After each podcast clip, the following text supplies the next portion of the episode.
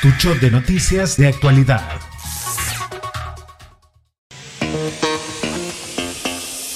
Comencemos entonces con nuestras notas para el día de hoy. No sin antes recordarte que si nos estás escuchando en plataformas digitales, te suscribas, le des like y por supuesto compartas este episodio si te gusta. Recuerda que el podcast lo subimos de lunes a viernes por la tarde para que estés enterado de lo que está sucediendo al momento. Así que recuerda suscribirte, like, compartir y activar las notificaciones y por supuesto tus comentarios que son bien importantes que a todos les estamos leyendo y los estamos respondiendo en la medida de lo posible. Vamos a comenzar ahora sí con nuestro primer tema del día de hoy, algo que ha dado mucho de qué hablar en nuestro país porque, como te comentaba, los divorcios en México se han disparado, sobre todo en este año 2023. Te platico al respecto.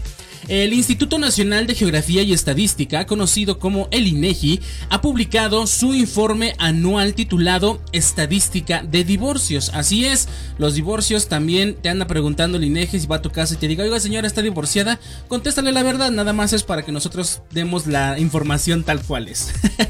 bueno, el INEGI ha eh, dado su informe anual titulado Estadística de Divorcios y los datos son sorprendentes. Desde el fin de la pandemia, los divorcios en México han ido en constante aumento. La tasa nacional de divorcios por cada mil habitantes mayores de 18 años pasó de 1.39 en 2013 a 1.86 en 2022. En números reales, esto significa que en 2022 hubo casi 80 mil divorcios más que en 2020, con un total de 166 mil 766 separaciones registradas, la cifra más alta en los últimos 10 años. ¿Te has preguntado a qué edad se divorcian más las mujeres mexicanas?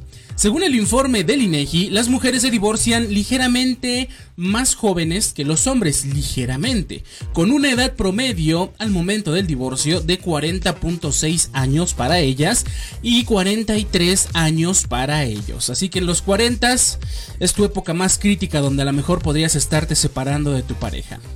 Además, el informe del INEGI también ofrece datos interesantes sobre la duración de los matrimonios. En 2022, los matrimonios que más se disolvieron fueron aquellos que habían durado 20 años. Parece ser que el juramento de amor eterno solamente alcanza a durar 20 años. El amor eterno solamente sobrepasa los 19 porque a los 20 ya estamos viendo cómo nos vamos a estar separando. Pero eso no es todo. ¿Sabías que el nivel de escolaridad también influye en las tasas de divorcio? Así es, presta mucha atención. Las mujeres con nivel de preparatoria representaron el 20% del total de mujeres divorciadas en 2022, mientras que las que tienen nivel de escolaridad primaria incompleta representaron solo el 0.79% del total. Entonces, entre más preparada estés, estamos hablando ahorita de las mujeres porque fue donde se enfocó más el estudio, pero para los hombres también aplica.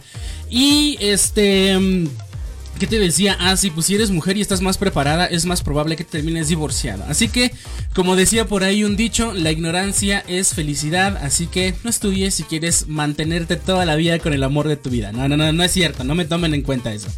Bueno, ahora hablemos de las causas, porque pues para toda acción hay una reacción. Durante 2022 se registraron 166.766 divorcios en México, un incremento del 11.4% con respecto al año anterior. Del total de divorcios, el 9.5% se resolvió vía administrativa y el 90.5% vía judicial. Las entidades con las tasas más altas de divorcio fueron Campeche con 4.8, Sinaloa con 3.7 y Nuevo León con 3.6 por cada mil habitantes mayores de 18 años. En cuanto a las causas, el 66.5% de los divorcios se debieron al divorcio incausado, mientras que el 31.7% fue por mutuo consentimiento. Antes yo me acuerdo, bueno, lo que platico, yo les cuento un poquito de mi historia si es que les interesa. Nada más me he divorciado una vez en la vida y espero que sea la última. Pero, este, antes era como que muy difícil el divorciarse. Las parejas tenían que presentar sus pruebas, ya fuera de infidelidad, ya fuera de, de violencia, ya fuera de la causa que fuera. Tenían que presentar muchas pruebas para que se divorciaran. Ahora, hoy en día, con esto del divorcio incausado, o sea, de que no tienes que presentar alguna causa, nada más llegas y ni siquiera tienen que ir los dos ya nada más llega una sola parte actuaria o una parte que es la que diga, sabes que yo no quiero estar casado. Llega, dice, ¿saben qué? Quiero este, promover mi divorcio. ¿Por qué? Porque quiero, punto. Y ya, no hay más te empiezan el te empiezan el trámite, por decirlo así, o el juicio como lo quieras llamar, y pues ya después eh, terminas divorciado sin más ni más. Si no hay nada que pelear, obviamente, de por medio. Pero mm, las, el 66.5% divorcio incausado, pues ya prácticamente no tienes que dar una razón sólida como para quererte divorciar. Pero bueno, estos datos nos muestran un panorama claro de cómo los divorcios están aumentando en México y cómo factores como la edad, la educación y las causas influyen en esta tendencia.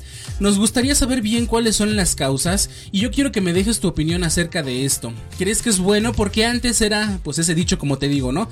Hasta que la muerte nos separe o por siempre, hasta que la muerte se lleve a alguno de los dos.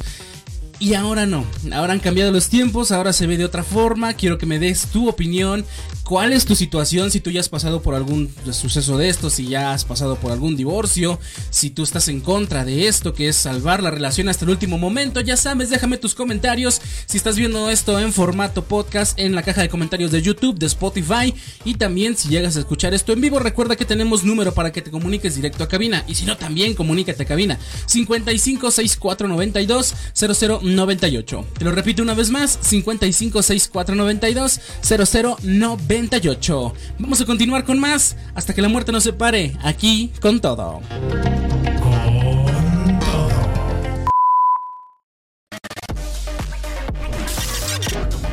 ¿Te gustó esta nota? No olvides suscribirte a nuestro podcast de Con Todo para no perderte ninguna novedad.